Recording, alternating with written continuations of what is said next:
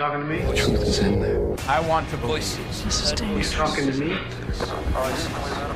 Voices. Heard voices. President Kennedy died Conspiracy at theory. 1 p.m. Well, I'm the only one here. Here's Johnny.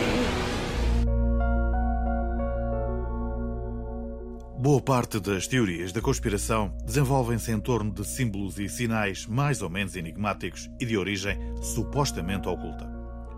O olho da providência, também conhecido como o olho que tudo vê, é um desses símbolos. Se não sabe do que se trata, o que é duvidoso, fica a saber que estamos a falar de uma imagem que apresenta um globo ocular dentro de um triângulo. A sua representação é normalmente associada à maçonaria e aos Illuminati e supostamente identifica os seus membros ou os locais associados às duas organizações. O olho da providência funciona como uma espécie de imã para os teóricos da conspiração. É algo oculto que está simultaneamente à vista de todos. Muitos edifícios maçónicos apresentam esta imagem ou símbolo na sua fachada, mas o facto de ser o elemento principal da nota de dólar norte-americana e figurar no verso do grande selo dos Estados Unidos transformou numa espécie de GPS conspirativo. Embora muitos achem que foram de facto os maçons ou em alternativa aos Illuminati que criaram o olho que tudo vê como forma de marcar a sua presença e os desejos de dominação, o facto é que a sua origem remonta ao ano 3000 a.C. Os sumérios são considerados como a primeira civilização do mundo e ao longo dos anos construíram muitas esculturas que representavam os seus deuses. De forma a conferirem-lhes um maior protagonismo, aumentaram anormalmente os seus olhos, como se essas divindades estivessem em vigilância constante e a protegê-los. Mais tarde, os antigos egípcios criaram um símbolo em que o olho aparecia isolado. Algumas das urnas mortuárias, por exemplo, eram pintadas com um par de olhos para que os mortos pudessem ver a vida após a morte. É neste período da história que aparece o olho de Horus. De acordo com a mitologia egípcia antiga, o deus Horus, que é normalmente descrito como um falcão, perdeu os seus olhos durante uma batalha que travou com o seu tio Set. Horus teria então pedido ajuda a Thoth, o deus egípcio da magia e do conhecimento, e este tê-lo-ia curado. O olho de Horus passou por isso a ser considerado um símbolo protetor. Era frequentemente usado como um amuleto e influenciou em grande parte a arte europeia durante o período do Renascimento. O problema é que no século XIV e XV, e apesar dos pensadores e artistas serem fascinados pela escrita egípcia, não a interpretaram de forma correta.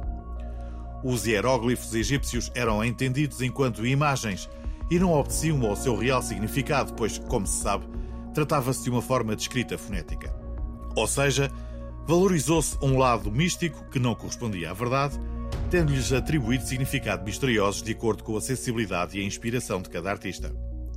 O olho da providência passou por isso a ter uma aparência deliberadamente esotérica, quase como se tivesse sido especificamente construído para ser reinterpretado e talvez até mal interpretado. No século XVIII e em pleno período pós-revolucionário, o francês Jean-Jacques François Le Barbier apresentou a Declaração dos Direitos do Homem e do Cidadão com o olho que tudo vê em lugar de destaque. Por outro lado, em 1794, o inglês Wiley Reveley desenhou o logotipo da principal penitenciária inglesa, tendo como base precisamente o olho da Providência. E foi também no século XVIII que o famoso olho passou a fazer parte integrante do selo americano. Como se percebe, são muitos e variados os significados que foram atribuídos ao olho, sendo que na versão americana o símbolo era acompanhado de uma pirâmide de 13 níveis inacabada que representava os 13 estados iniciais da jovem nação. Em nenhum destes três exemplos, a maçonaria esteve envolvida na escolha ou criação do símbolo. Aliás, e do ponto de vista histórico, foi a religião católica que mais utilizou o olho como representação divina. Podemos encontrar muitos exemplos na arte sacra da Renascença. Em 1525, por exemplo, Pontormo, um dos discípulos de Da Vinci, pintou a ceia de Emaus, no qual o olho que tudo vê é o ponto mais elevado da composição piramidal, que é formada pelos dois apóstolos e a extremidade da toalha branca. A figura de Cristo, vestida de azul, forma, por sua vez, um segundo triângulo, ou seja, há um triângulo dentro de um outro triângulo. O Olho da Providência também faz parte do livro Iconologia, uma recolha iconográfica publicada pela primeira vez em 1593.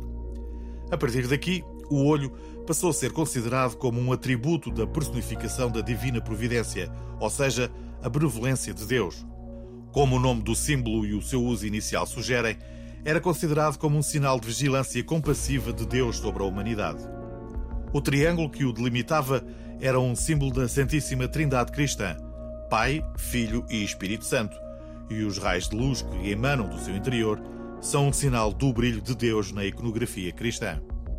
Mas e como surge toda esta confusão?